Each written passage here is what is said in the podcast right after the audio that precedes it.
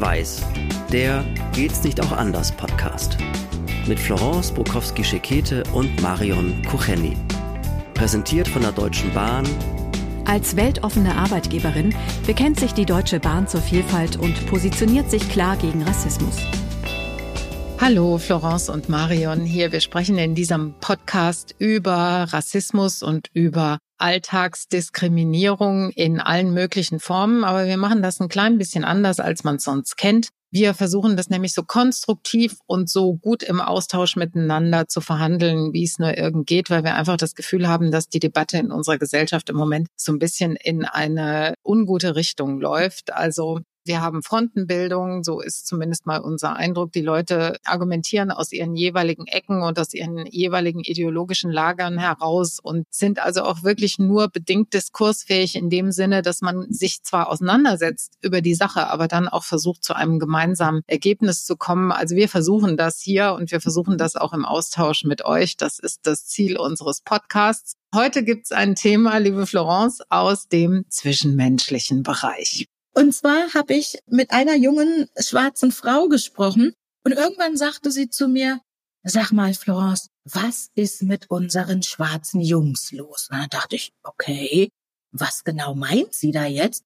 Und dann sagt sie, weißt du, also wenn's ums Daten geht, die wollen uns schwarze Mädels überhaupt gar nicht. Ja, dachte ich, na ja, gut, also ich meine, auch schwarze Jungs dürfen sich aussuchen, wen sie daten. Sagt sie, nein, das meine ich überhaupt nicht sondern die nehmen sich entweder weiße Mädels, also entweder deutsche weiße Mädels oder amerikanische weiße Mädels oder Asiatinnen. Sagt sie, die fliegen auf Asiatinnen. Uns wollen die gar nicht. Und dann dachte ich, okay, ich bin sonst immer davon ausgegangen, auch so zum Stichwort Spiegelbild und man ist doch froh, wenn man auch mal jemanden trifft, jetzt zunächst mal, muss er nicht gleich daten, aber trifft, der vielleicht einen ähnlichen Hintergrund hat, dass es aber schon gar ein Trend ist, dass man sich Asiatinnen sucht als schwarzer Junge. Das wusste ich nicht. Und dann habe ich mal so ein bisschen recherchiert und es ist aber nicht nur so, dass die schwarzen Jungs jetzt wohl gucken, dass sie eben nicht nur schwarze Mädels daten. Anscheinend ist es bei den schwarzen Mädels auch, beziehungsweise auch die Asiaten und Asiatinnen schauen eben, ich sag mal, in anderen Kulturen, ob sie da Partner finden. Das fand ich spannend. Und was glaubst du, steckt da dahinter? Also was ist der Grund, wenn es jetzt tatsächlich ein richtiger Trend ist? Ich habe zunächst mal gedacht, naja, die Generation Z ist ja einfach viel aufgeschlossener als jetzt zum Beispiel die Babyboomer. Das behaupte ich jetzt wirklich mal, auch wenn vielleicht ein paar Babyboomer jetzt aufschreien werden. Aber das ist einfach so. Und dann dachte ich, schauen die einfach nicht, bist du schwarz, bist du weiß, bist du Asiate, sondern haben wir etwas gemeinsam haben wir gemeinsame, was weiß ich, einen gemeinsamen Musikgeschmack oder einen gemeinsamen kulturellen Hintergrund, den man ja nicht unbedingt äußerlich sehen muss, ja? Oder was verbindet uns? Denn das ist doch das, was beim Dating passiert. Wenn wir jetzt nicht fremdbestimmt daten, dann daten wir doch so, dass wir sagen, was verbindet uns? Und dann ist es zum Teil ja auch egal, ist die Person größer als ich oder kleiner oder wie auch immer, sondern ist etwas, was uns verbindet. Und das dachte ich, dass es das ist. Dass es aber ein Trend sein soll, Vielleicht ist es ein neues Schönheitsideal, dass zum Beispiel besonders asiatische Mädels im Auge von schwarzen Jungs ein Schönheitsideal darstellen, was sie eben bei anderen nicht finden. Und du glaubst also, das ist wirklich eher so das Optische, weil bei dem anderen finde ich es so ein bisschen schwierig. Ja, die Generation Z ist natürlich offener, klar, wahrscheinlich auch ein Tacken weltoffener und ohne so innere Barrieren. Aber eigentlich ist es ja so, dass rein so vom biologischen Standpunkt aus gesehen, suchst du dir Menschen in der Regel mit dem gleichen Hintergrund und auch mit den gleichen Kindheitserfahrungen und auch den gleichen gesellschaftlichen Erfahrungen, damit du so eine gemeinsame Basis auch in der Erinnerung und im Erleben hast. Und das würde eher dagegen sprechen, dass man so weit rausgeht. Also es hat es ja immer schon gegeben, es hat es ja umgekehrt auch gegeben, dass jetzt weiße Männer oder eben weiße Frauen sich einen Lebenspartner aus einem anderen Kulturkreis gesucht haben oder ihn gefunden haben, sagen wir es mal so, weil er nicht immer direkt gesucht, man hat ihn gefunden oder sie gefunden. Aber das ist eher außergewöhnlich, weil man da immer noch die Barriere überspringen muss, ja, Florence, dass man in einem anderen Kontext aufgewachsen ist, weißt du? Oder ist das vielleicht das, was gesucht wird, möglicherweise? Dieses, vielleicht sogar eher dieses andere?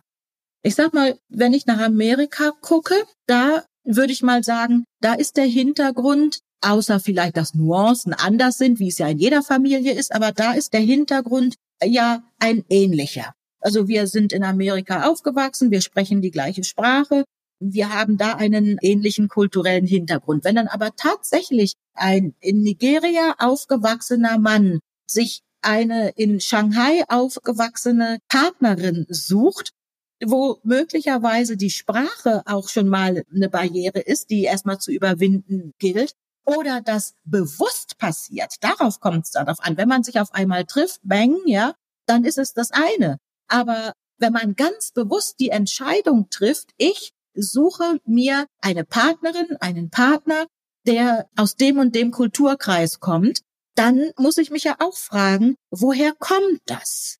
Ist das ein Trend, der medial verursacht wurde? Gibt es einfach sehr viele Filme möglicherweise, die etwas darstellen und deshalb hat es so Einfluss auf die Gesellschaft? Kann ja auch sein.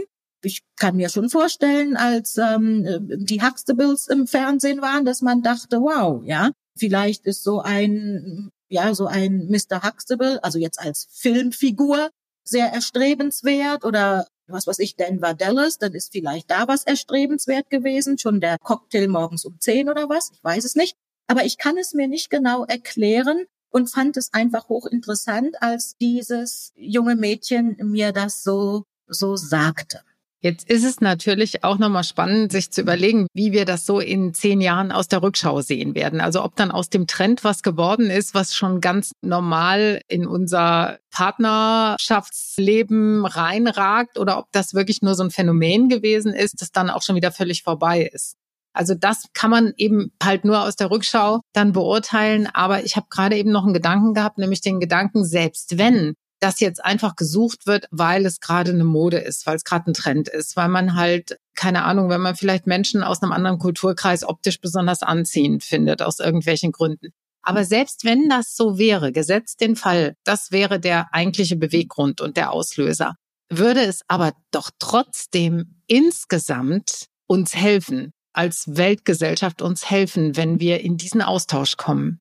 Und wenn wir sagen, wir sprengen jetzt diese gefühlte Grenze, dass wir sagen, die ganze Welt steht uns offen und natürlich haben wir alle, sind wir alle irgendwie in interkulturellen Partnerschaften und so wachsen wir auch, ich weiß, das ist ein großes Wort, wachsen wir als Weltgemeinschaft nochmal ganz anders zusammen, weil wir uns ganz anders austauschen. Ne? Ja, das hat auch, wie gesagt, den Charakter von, wir versuchen Grenzen zu sprengen, die es bisher interkulturelle Grenzen, die unsichtbare Grenzen, aber teilweise, aber die es ja doch gegeben hat in unserer Sozialisation und in unseren Köpfen und so. Das war ja eher die Ausnahme und das ist ja eher das Exotische, dass Menschen aus zwei völlig unterschiedlichen Kulturen sich partnerschaftlich zusammentun. Das war immer was Besonderes. Aber was, wenn das jetzt ganz normal wird? Also wenn das jetzt üblich wird, was macht das mit uns als Gesellschaft? Warum gerade so der Trend nach Asien ist, anscheinend, ich habe das jetzt auch nicht forschungstechnisch verifiziert, das ist so mal die eine Frage. Und es gibt auch auf Instagram gibt es ganze Accounts, wo also ganz speziell wirklich ein Partner ist aus Asien und einer ist eben schwarz. Aber natürlich hast du recht, dass es dann diese klassischen Schubladen wie du siehst so und so aus, also musst du da und daher kommen. Das vermischt positiv gesehen ja immer mehr. Also ein Kind, wo ein Elternteil asiatisch ist und das andere Elternteil ist schwarz, da kannst du nicht mehr einfach so eins, zwei, drei, aha, zuordnen, das muss das und das sein. Und wenn, ich will jetzt gar nicht mal sagen der Trend, sondern wenn diese Entwicklung so weitergeht, dann werden wir immer mehr Menschen haben, wo diese klare Zuordnung einfach nicht mehr passt was ja gut ist. Das finden sicherlich nicht alle Menschen gut, aber das ist ja schon etwas, was einfach die ja globale Welt vielleicht etwas mehr zusammenbringt. Ich weiß es nicht. Das wäre natürlich positiv gedacht, aber ich höre natürlich auch schon wieder die dann aufschreien und zwar aus allen Ecken. Ach, dann geht wieder die kulturelle Identität ein Stück weit verloren. Ne? Dann haben wir hier nur noch so Mischmasch und Tradition ist ja auch was Schönes. Das kann ja auch was Schönes sein. Das macht uns ja auch spannend als Menschheit, dass es so viele verschiedene Kulturen gibt und so und Lebensformen und, und auch Formen des Zusammenlebens und so. Und da dann natürlich wieder die Angst ist, oh Gott, das geht verloren. Aber ich persönlich sehe diesen Austausch eher in Richtung Zusammenwachsen. Also so kann man das begreifen, egal ob das jetzt hier nur so eine gerade so eine kurzlebige Mode ist oder nicht. Also ich würde es eh schön finden. Wir kommen da auch auf der zwischenmenschlichen Ebene nochmal ganz anders zusammen. Ne? Es sind so zwei Sachen, die ich noch so im Kopf habe. Einmal das, dass die Menschen nicht denken sollen, dass das Äußere eine kulturelle Tradition ausmacht. Also ich persönlich sehe schwarz aus und jemand, der mich sieht, denkt, aha, ganz klar, eine Afrikanerin mit einer afrikanischen Tradition. Die können ja gar nicht zuordnen, ob jetzt Westafrika oder, oder Ost oder wie auch immer, ne, so.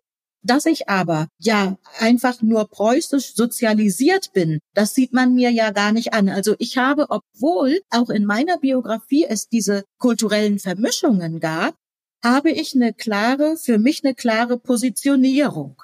Und ich denke, das hätte auch jetzt jemand, der ein asiatisches und ein afrikanisches Elternteil hat, der hat vielleicht zwei kulturelle Positionierungen. Also diese Angst, dass man irgendwann, wenn es überhaupt eine Angst ist, dass man sagt, Traditionen gehen verloren. Möglicherweise hat jemand dann nur verschiedene Traditionen in sich, mehrere. Das ist so das eine. Und das andere, war aber auch das Gegensätzliche zu dem, was wir jetzt diskutieren, dass wir sagen, hey, das ist doch schön und die Welt rückt zusammen und so weiter. Dieses Gespräch mit dem jungen Mädel war eher eine Furcht. Ja, was ist mit unseren Jungs los? Es war eher eine Furcht und eher so diese Angst, die gehen uns verloren.